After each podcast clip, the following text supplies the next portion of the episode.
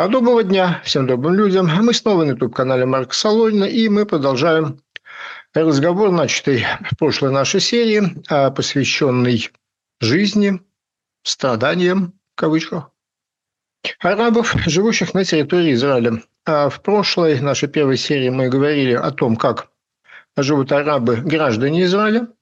А сегодня мы поговорим о том, что происходит на так называемом западном берегу, на территории палестинской администрации, что происходит в Газе. А по поводу Газа у нас будет приглашенный гость. Ну, а про западный берег я вам сейчас пытаюсь что-нибудь рассказать.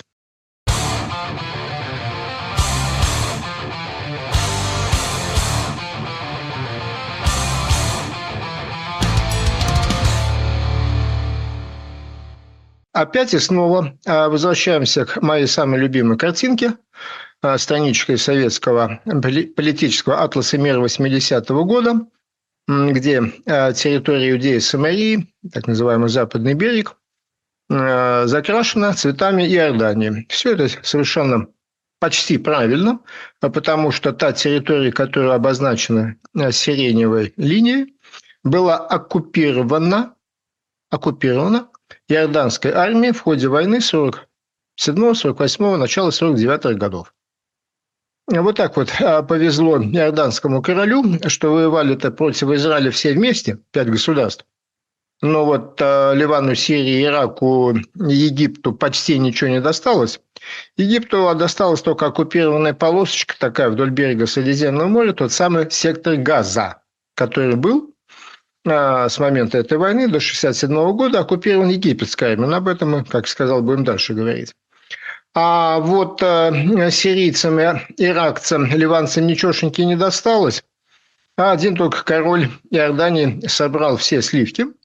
А, причем не думайте, что ну, так вроде маленький кусочек, Иордания большая. А все меняется, когда мы смотрим на э, физическую карту и видим, что Иордания – это, конечно, огромная страна, но почти вся она занята бесплодной, безжизненной, безлюдной пустыней и горами. А, собственно говоря, обитаемые, пригодные для жизни там полоска. Если к этой полоске еще добавилась а, территория западного берега, то это была очень даже неплохая такая вот прибавка к пенсии иорданского короля. Э, мало того, что значит, они оккупировали, а в апреле 50 -го года официально заявили, что это теперь наша, то есть аннексировали эту территорию, а присоединили ее к территории Иордании. В 1953 году гражданство всем, кто там находится, а кроме евреев, было предоставлено иорданское, но это оговорка в Королевском указе. Оговорка была совершенно смешная, никаких живых евреев на этой территории, конечно, не было, но все-таки он, он это дело уточнил. Всем, кроме евреев, а, город, священный город Иерусалим выглядел вот так, то есть он был разделен на западную, которую все-таки взял под свой контроль израильская армия в ходе войны за независимость, и ну, исторический центр города, старый город, Храмовая гора, плюс Восточный Иерусалим, остался, был оккупирован Иордания, и вот так вот проволочка, такая проволочка лежала посреди улицы этого города, а его разделяя.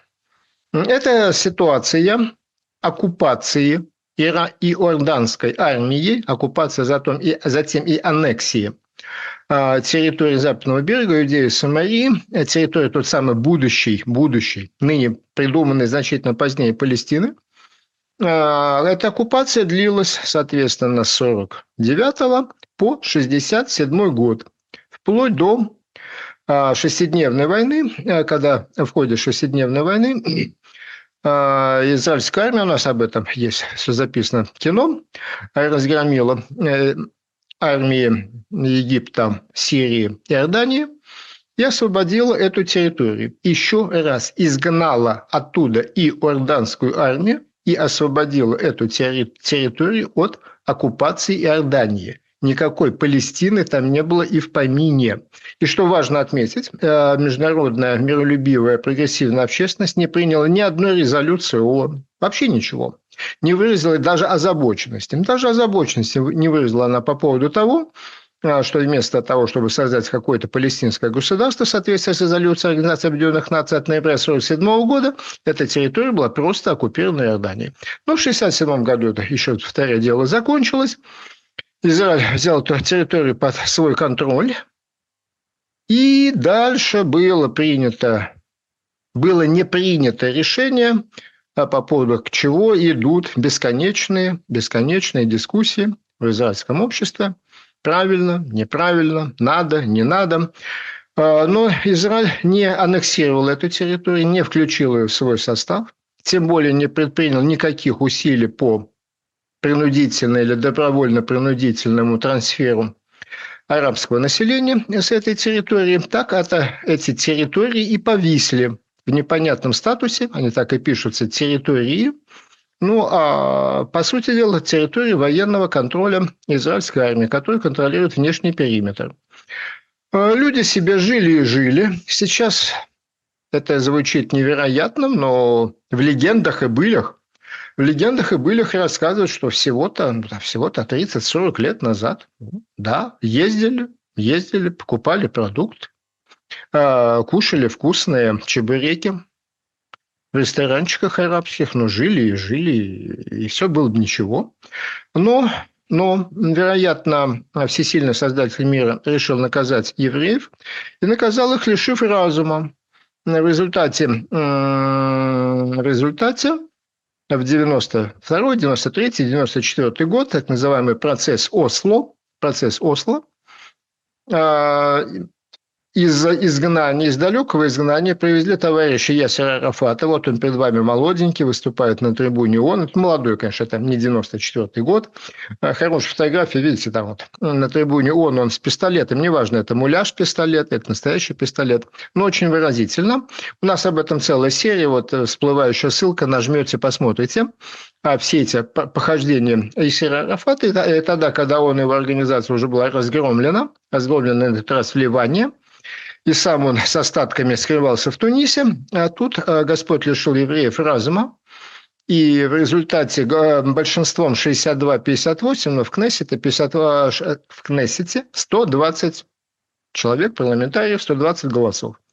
А ничтожным голосом, перевесом голосов 62 против 58 было принято решение, э, подписано соглашение, и на этой территории было создано некая палестинская администрация, а, которой был предоставлен некоторый контроль за этой территорией. Более того, им позволили создать свои полицейские силы а, в количестве 20 тысяч человек, которые Израиль и вооружил своим огнестрельным оружием. Это не анекдот, это все так и есть. Изгнанный и практически уже добитый Ясер Арафат триумфально вернулся туда. А схема, э, ну, карта схемы перед вами. Вот так это дело выглядит. Значит, административным центром является город Рамалла. Это то, что к северу от Иерусалима. Э, небольшой, небольшой даже по тем масштабам небольшой городок. 24,5 на сей момент тысячи населения. Два главных по численности населения – это Хеврон, на юге в Иудее 160 тысяч населения, а на севере, в Самарии, в Шамроне – а там самый большой город – это Шхем, древний город Шхем, арабы его называют Наблус. А, и то, и другое не арабские слова. Шхем – это вообще что-то очень древнее. Этот город был еще до того, как на эту землю пришли евреи, ну, предки нынешних евреев. А Наблус – это Неаполис, Неаполь. Это, скажу, ну, переданное звуками арабской речи. Неаполь, новый, город, э, новый город. Так он назывался, когда там были как бы это назвать, эллинистические правители, греко-сирийцы. А там 130 тысяч, как я уже сказал, но остальные, там, собственно, остальных это Джинин, Тулькарм, Калькилия, ну и, и, и, и Ерихон. И, конечно же, древнейший город на Земле – Иерихон. Вот так это дело выглядит. На этой территории а, проживает Никто не знает абсолютно, понятия не имеет никто, сколько там проживает, но по а, заявлению а, палестинской администрации, которая совершенно очевидно заинтересована в увеличении этой цифры, она под эту цифру получает международную помощь, а контролировать и проверять ее некому, по ее заявлению, на этой территории, на территории западного берега, проживает где-то 3,1 миллиона человек, ну и, соответственно, два там с хвостиком, 2,1, 2,2 по их же заявлениям. Газе. Ну, газ – это отдельная тема, раз повторяю. Они полностью вышли после победы Хамаса в 1907 году, они полностью вышли из-под этого контроля, и там вообще все свое. Еще раз повторяю, мы сегодня говорим только о ситуации на а, западном берегу. Значит, там, по их заявлениям, скорее всего, сильно завышенным, где-то чуть более 3,1-3,2 миллиона человек – что интересно, население практически полностью городское, 83% горожан, население сказочно молодое, средний возраст 19,6 лет, представляете, да? А, вот. Что там с точки зрения все-таки контроля, кому чего принадлежит? А кому чего принадлежит? А, в соответствии с этими самыми ослиными соглашениями, а также дальнейшими их уточнением и изменением, а вся территория западного берега разделена на три зоны с ну, существенно разными условиями, а, разным контролем. Зона А, А, Б, С, такой назовем. Значит, на этой схеме зелененькая – это зона А, это зона полного контроля и военного, и гражданского палестинской администрации – а, зона С – это светло-розовая, где все точно наоборот, где и гражданский контроль, и военные осуществляют Израиль.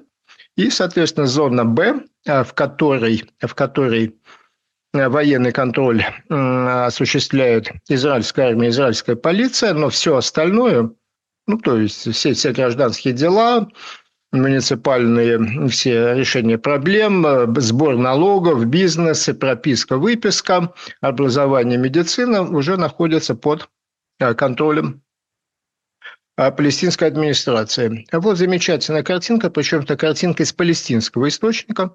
Ей можно поверить. А пропорции такие. Еще раз, зона А, зона полного военного и гражданского контроля палестинской администрации. А, она небольшая, вот она всего-то 18% от этой территории, но там проживает 55% проживающих здесь арабов, а зона Б, Б 22%, но там 41% арабов, ну и зона С, там почти 60% по территории, но там арабов мало, там всего 4%.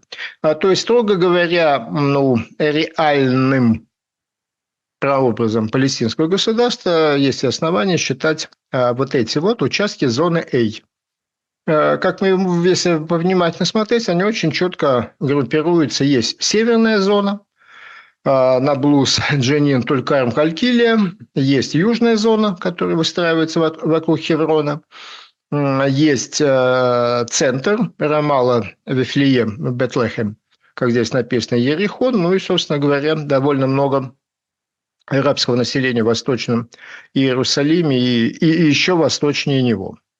А, что кому там можно? А, с помощью интернетов я составил табличку, которая, по-моему, очень ясно и понятно все показывает и объясняет. Значит, верхняя часть таблички, что можно и чего нельзя евреям, нижняя, чего можно и чего нельзя арабам. Все понятно, да? Э, только надо пояснить желтенькое и серенькое. Желтенькое и серенькое. А, значит, зона А – это где основные города. Где основные города. Ну, живыми оттуда не возвращался никто. Живым оттуда никто не возвращался. А, но, прямо скажем, туда и сложно попасть. То есть там везде стоят, не только стоят огромные щиты, дорожные указатели, там везде на, на въездах, выездах из зоны А там израильские блокпосты, причем так серьезно сделанные блокпосты. Туда невозможно попасть, хотя, к сожалению, был трагический эпизод, когда в Рамалу попало два израильтянина. Их порвали на части. Не в переносном, а в прямом смысле этого слова. Потом, помнится, мне был еще эпизод, когда какие-то две тетки, они понимают, как они это ухитрили сделать ну, ну, по дороге невозможно. Даже, даже если ты с закрытыми глазами ломишься под указатель, там военный блокпост. Как-то горами, наверное, прошли. А две тетки туда попали. К счастью, их успели выдернуть вертолетами военными, а прежде чем с ними не сделали то же самое. Зона Б. Там евреям, разумеется, нельзя не жить, не вести какую-либо СХ, э, написал это владе... ну, владеть землей – это вообще сложная категория, поэтому лучше сказать пользоваться. Пользоваться землей и вести сельхозпроизводство. А там нельзя. А вот можно ли туда заехать, я поставил большой вопросительный знак и серенькую заливку. А, вопрос сложный. Юридически – да, можно. Юридически – да, можно. Более того, там автобусы ходят по дорогам, проходящим через, ну, в некоторых участках, проходящих через зону Б. Просто ездит рейсовый автобус. Э, многие ездят на своих машинах, многие категорически не ездят. Есть, так сказать, народная молва, вот эта вот деревня опасная, вот эта деревня безопасная. А вопрос сложный. Что касается зоны С, 60%, еще раз повторяю, территории, там можно жить, а тем более там можно проезжать. Вопрос с использованием сельхозземли сложный, путанный, и не будем мы на него отвлекаться.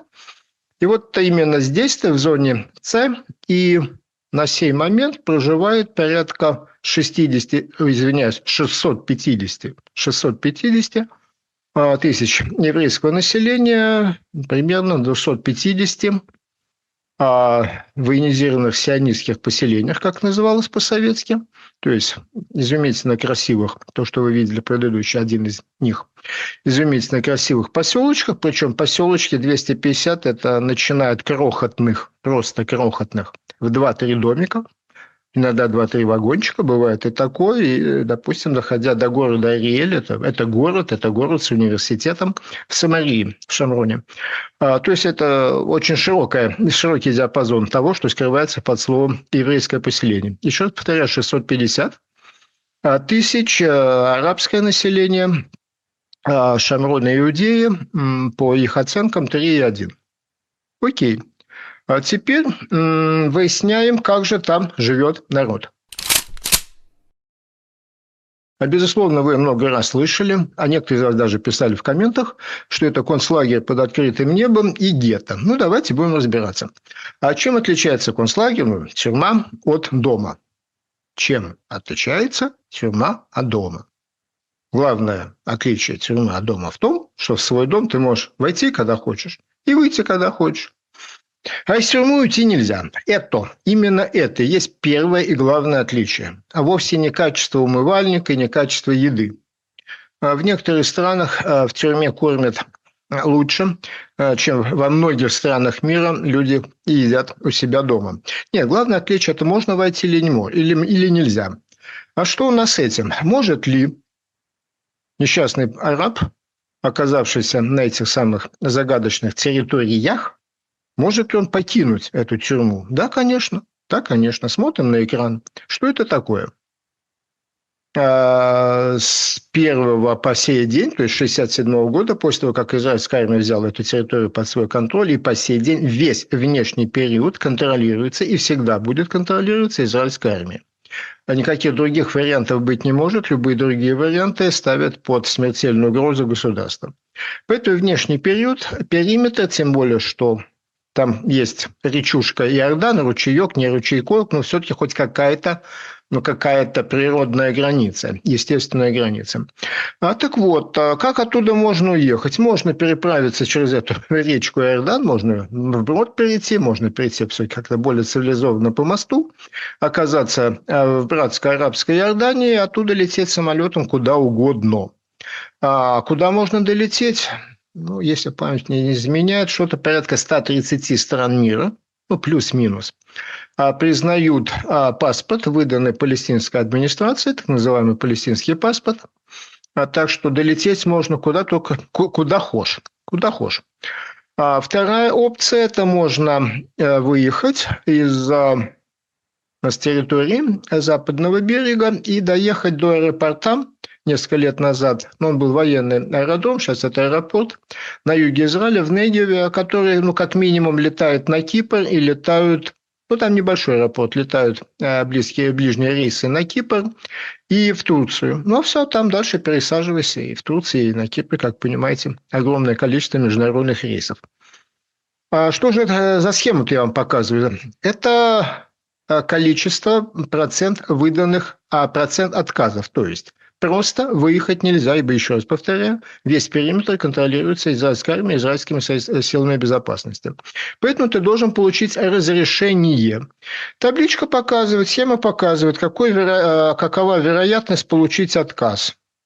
Вот, по месяцам 2014 года. 0,1%, 1,5%, 2%, я все округляю, 3% за неполный август 2,7%. То есть а с вероятностью более 95% это разрешение на выезд дается. А, то есть фактически оно дается, оно дается практически всем, за редкими исключениями.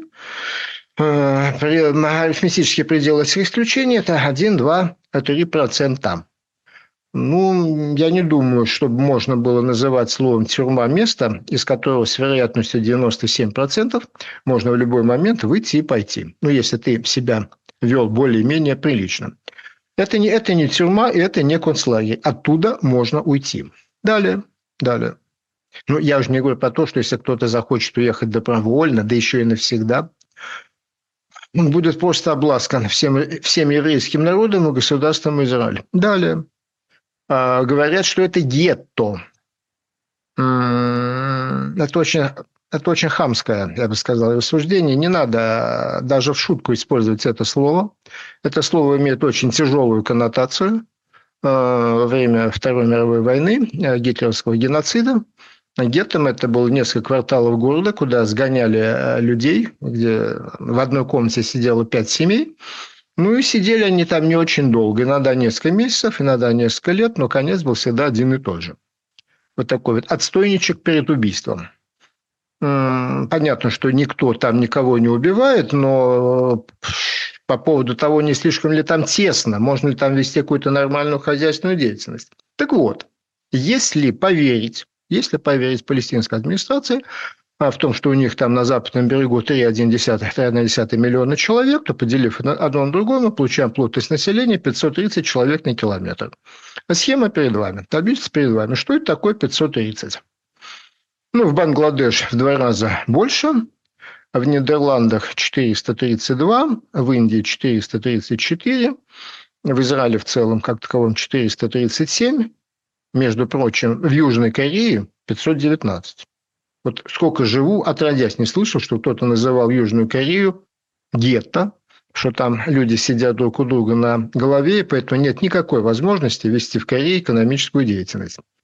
Как известно, деятельность у них замечательная. Я думаю, половина из вас, кто сейчас меня слушает и видит, какой-то сделанный в Корее электронный девайс-то и работает.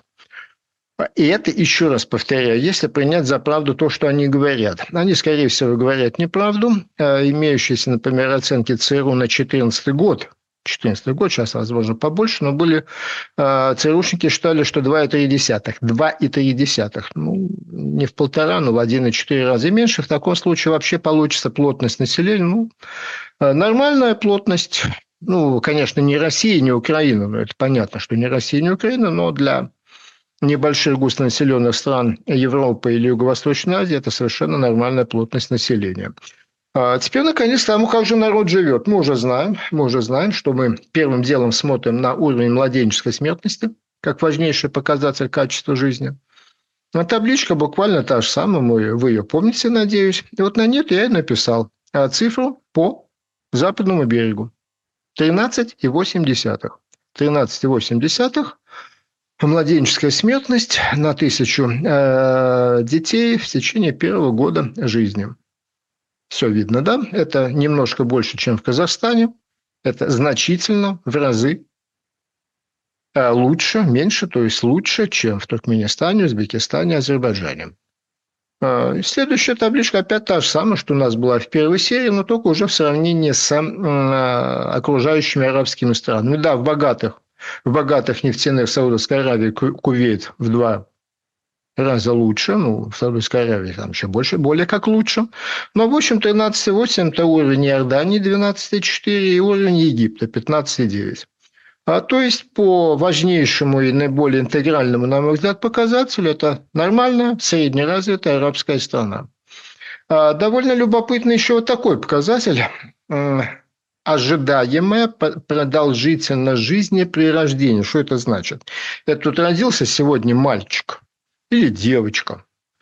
Ну, некая статистика, некие социологи-демографы нам говорят, что предположительно, предположительно, родившаяся сегодня в России девочка доживет до 79,3, 79 лет проживет, Родившемуся мальчику даже шанса до 70 лет дожить нет. Ожидаемая продолжительность жизни в России мужчин 69,5 лет. Ну, все перед вами. В Беларуси немножко, немножко лучше, чуть-чуть. А на западном берегу, в этой так называемой Палестине, в зоне палестинской администрации, как видим, немножко лучше, чем в России. У мужчин есть шанс дожить до 71,9 а у женщин, между прочим, 76,7, то есть даже немножко поменьше. Ну, в любом случае, в Азербайджане, в Украине, в Узбекистане, в Казахстане, в Туркменистане все немножко хуже. То есть и по этому показателю, и по этому показателю Западный берег, оккупированная так называемая Палестина, очень даже неплохо выглядит на уровне советского, ну, на уровне государств, возникших на развалинах Советского Союза. А что еще можно посмотреть? Ну, есть вот такая очень кривая вещь под названием индекс человеческого развития.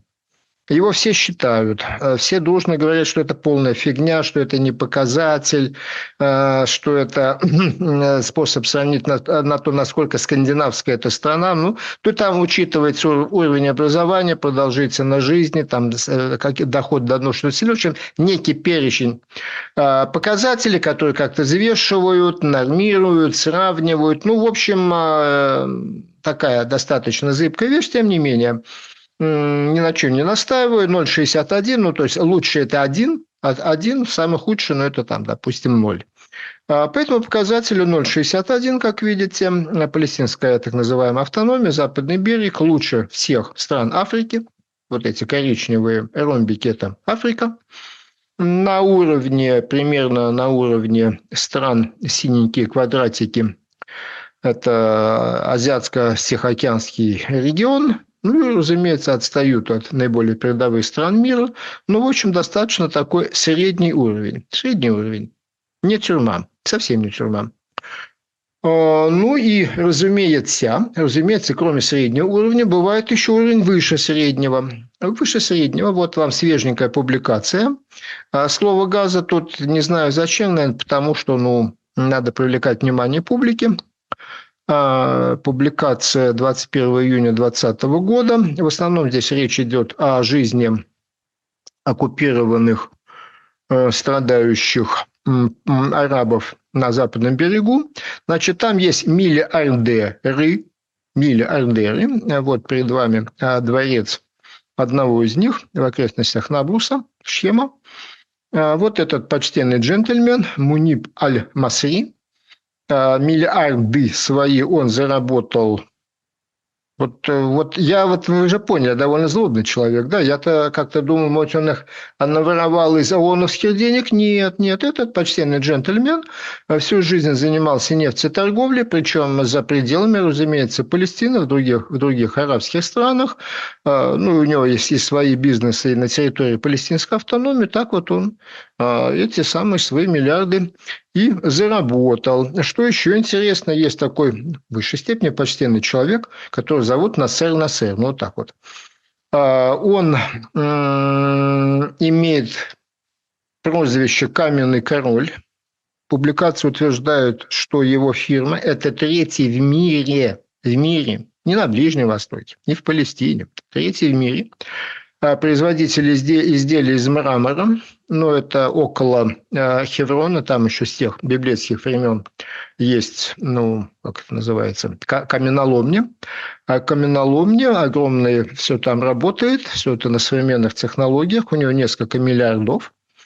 На этом фоне товарищ Рафат, который наворовал всего-то 300 миллионов, то есть 0,3 миллиарда на чистом воровстве, в общем, смотрится довольно э, скверно. Ну, а там, где миллиардеры, там, само собой, ну, им же должны как-то в жизни помогать, обустраивать свою жизнь миллионеры.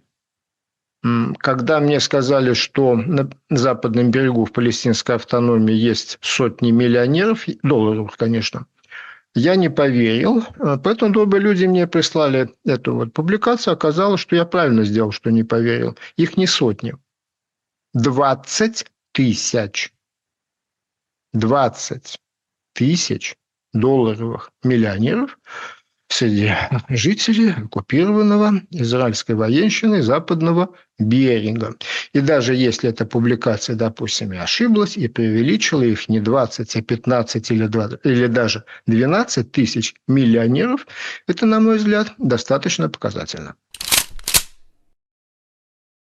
А теперь давайте а, попробуем показать и посмотреть что-нибудь своими глазами. А, конечным, конечным пунктом нашего маршрута будет Наблус Шхем. Ну, разумеется, разумеется, это зона А. О том, что туда заехать не может быть и речи, не, технически невозможно, на въезде блокпост, да и вернуться не удастся. А поэтому мы посмотрим на него живописных холмов, но пока мы движемся. Мы движемся, перед нами появляется а, первый а, по счету небольшой арабский поселочек. Ну, давайте поглядим, как все это дело выглядит. А, мы видим, что в основном многоэтажные дома, ну, малоэтажные, но многоэтажные. Дома явно свежие, ну, относительно недавно построенные. Далее, начиная внимательно приглядываться, мы смотрим какие-то странные пустые глазницы окон. Что-то окна вроде как совсем без стекла, а без стекла тут в таком климате не живут. Мы еще подумаем о том, что это такое. Также бросается в глаза весьма унылый вид фасадов. А, так оно здесь обычно и выглядит. А, мы проезжаем этот, ну, он не слишком живописен, не слишком живописен этот поселок, и попадаем в следующий. А туда мы, э, там мы постараемся э, посмотреть уже изнутри на него. Здесь как-то более по-домашнему, сказал бы я. Достаточно чисто для арабского поселка. Бросается в глаза для того, кто уже привык к тому видеть, как выглядит Израиль, практически полное отсутствие какого-либо цветочка. Мусор тоже имеет место, по-прежнему гладкие невыразительные фасады. Но если достаточно новые дома, опять с какими-то подозрительно пустыми окнами, и корова. А корова живая, это не вывеска, это не коровья вывеска, это а, мясная лавка. А люди привыкли кушать свежее, что совершенно правильно. Поэтому э, корова была живая. Ну, скоро, значит, ее ждет другая судьба. Доезжаем до конца этого поселка, разворачиваемся и едем в обратном направлении. А сейчас перед нами появляется мечеть. Э, мечети много, почти все э, такой достаточно свежие. Золотой, как вы видели, купол. А дальше появляется еще... Это другая, обратите внимание, там два минарета, а в предыдущей был один минарет. Здесь тоже достаточно чисто по арабским меркам. И опять же мы видим какой-то удивительный дом. Мы видим большой многоэтажный дом, что-то не стекла, ничего. Вот даже появилось несколько пальм. Не всегда это бывает. А, здесь какими-то даже элементами. Что же это за такой пустой элементами декора? А, во-первых, что же это за пустой дом? Вот еще, кстати, один уже просто а, отдельно стоящий. Это и есть э, возвращение к теме о том, какова реальная численность. Реальная численность населения этого самого западного берега. Э, есть такое мнение, мне трудно его проверить, но есть мнение, что огромное обилие недостроенных домов или просто недостойно, или вроде коробка стоит, а кроме коробки ничего нет, а, связано с тем, что льются потоком халявные деньги, деньги от Организации Объединенных Наций, от специального, что там есть структура по уходу за палестинскими беженцами, льются бесконечные деньги европейских гуманитарных организаций.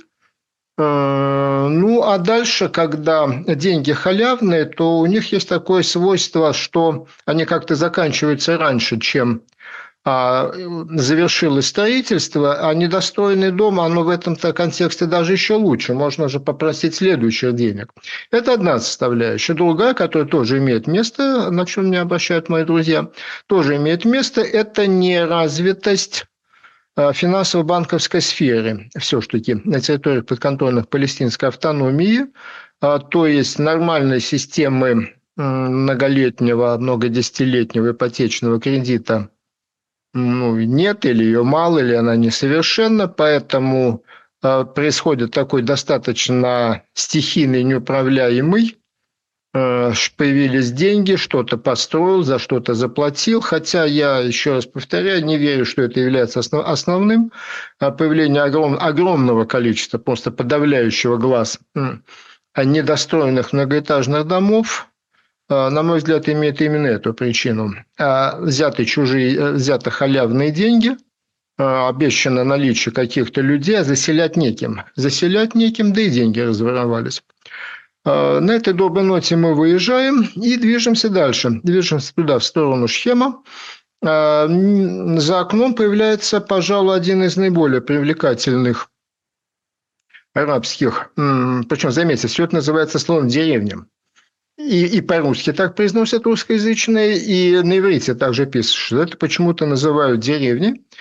А, обратите внимание, опять же, высокий, явно свеже, минарет свежепостроенного построенной мечети, обилие достаточно широко, э, ну так, не жалеют территории, весьма просторная застройка, опять же, где-то можно увидеть до конца достроенный дом. Это такой продвинутый поселок, у них туда сейчас появится нечто вроде промзоны. И опять же пустые глазницы у окон. Пустые глазницы окон. А, что еще а, бросается в глаза, это унылые, серые, гладкие фасады. Это не от бедности, как а говорят а те, кто здесь давно живет и даже бывал у них дома в гостях, это не от бедности, это такой очень знакомый, кстати, тем, кто а, застал и жил во взрослом возрасте в поздней советской эпоху, тот поймет сразу, о чем идет речь. А общественного пространства нет. Нет общественного пространства, оно не воспринимается как что-то общее, точнее не так, нет общества, поэтому нет желания обустраивать общественное пространство. Внутри э, дома, внутри квартиры, если это многоэтажный дом, внутри большого дома, где живет целая хамула, несколько там семей, связанных родством, несколько поколений, будет идеальная чистота, идеальная чистота, будет стоять дорогущая мебель, будет стоять дорогущая бытовая техника, дорогая сантехника, кстати, сейчас же идут боевые действия в Газе. А, просто люди, кто там воюют, рассказывают, что мы, когда оказываемся внутри этих домов, у нас нет такой сантехники, и мы не видели вообще, откуда берется такая дорогущая мебель. Дом для араба – это очень серьезно. Интересный пример. На ну, международно признанной территории Израиля только 70% семей еврейских, евреев, граждан Израиля, имеют собственное жилье, соответственно, 30% живут в арендованном. В арабском секторе граждан Израиля 93% живут в своих домах. То есть это больше, это, э, дом для араба, конечно, гораздо больше, чем жилище. Это предмет его гордости, это предмет гордости его семьи. Это то, что ему передал отец, это то, что он передаст внукам. А поэтому туда вкладываются все ресурсы. А все, а то, что снаружи, уже никого не интересует. А, стена, обращенная к улице, никому не интересна. Это чужая, это бесхозная общая стена. Она не интересна, а поэтому она имеет э, такой вид, поэтому внутри дворика, э, внутри дворика какого-то, который создан группой этих домов, где живет целая хамула, там может журчать фонтанчик, там будут цветы, там все будет красиво, а снаружи то, что вы видели. А в лучшем случае гладкая бетонная стена, в худшем еще и кучка, и куча мусора. Э, порассуждав об этом, мы наконец-то приближаемся. Э, ну, Наблус находится, ну, Наблус, древний Шхем, э, не случайно, не случайно там люди жили. Это высокие холмы, это наиболее высокая точка в Шамроне, Самари. Там, если у вас хорошее зрение, вы посмотрите, там на вершине горы видны мачты несколько, ну, ради релейных мачт. Это там военная база израильская. На этом холме по легенде Ишуа бен Нун, Иисус Новин, традиционной русской транскрипции, когда он победил местных и занял эту страну, там был жертвенник Иисуса Новина, которому он приносил, соответственно, жертвы Всевышнему благодарность за это. А вот среди этих живописнейших мест с незапамятных времен был город Чьем, у которого бесконечно менялись жители. Еще раз повторяю, туда войти нельзя, выйти тем более невозможно. Мы можем только состояние посмотреть, да, ну, не маленький, совсем не маленький город, совсем не маленький город, э, застроен вполне современными домами. Э, повернувшись, это мы повернулись на 90 градусов. Я просто хотел показать вам дорогу, вот эта извивающаяся в горной долине дорога а, ведет к Иордану. И считается, что эта дорога была всегда. Всегда еще до, до первого храма и позже, и в эпоху первого, второго храма, в римскую, э, в римскую эпоху. Здесь проходила по этим холмам основная дорога, которая связывала за Иордания, ну и дальше туда уже к берегу моря, где жили, как известно, народы моря. Евреи около воды, около воды не жили, а на вершине этого холма, ну, то, что вы видите, это не роща, уважаемые, это не роща, это, это, это дерево. Это дерево одно единственное дерево – средиземноморский дуб. Это вот он такой. Мне было предложено спуститься вниз по склону и сфотографировать, что там один ствол, но, знаете, я как-то отказался и ограничился осмотром вот этого древнего капища. Да, приходится признать, на этом холме а наши, мои далекие предки, отбившись от истинной веры, приносили на этом месте а, жертвы богам, которых которых ты не знаешь, как было сказано, и которым ты не должен поклоняться. А, ну вот, а, собственно, все, что я смог в своих крайне дилетантских усилиях наснимать. Не знаю, добавила ли вам, ну, думаю, что все-таки что-то вы увидели. В любом случае, едва ли вам удастся это увидеть самим. В завершение, наверное, я хочу показать еще одну картинку, карту. По-моему, это достаточно а показательная вещь. Что это такое зелененькое? Это территория стран, входящих в Лигу арабских государств. А в этой лиге, соответственно, 18 арабских стран, плюс 19-я палестинская автономия, и еще три страны, которые не являются арабскими этнически, но тоже в силу культурной и исторической близости, в это собрание благородное приняты. Если бы я вам не подрисовал красную стрелочку, вы бы никогда не обнаружили, где там находится этот самый западный берег территории контролируемой палестинской автономии.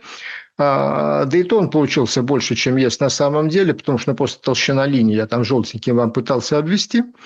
Вот так это дело выглядит. А в конкретных цифрах территория ну, населения западного берега арабская составляет ровно 1%, 1%, одна сотая, от э, всего населения Лиги, государств Лиги арабских государств, а по территории это 0,05, то есть 5 сотых процента. 5 сотых процента. А на этой задумчивой ноте я и предлагаю э, всем, кто дослушал до конца, э, подумать о том, что же все-таки является предметом борьбы. Неужели арабским странам не хватает именно вот этой 0,05% территории, на которой, кстати, нету ни нефти, ни газа, или все-таки предметом борьбы является отчаянное желание уничтожить единственное на планете Земля еврейское государство? На мой взгляд, ответ совершенно очевиден. А в любом случае, нас ждет еще рассказ следующей, третьей серии про, э, про жизнь в секторе газа и вокруг него. А на сегодня спасибо за внимание.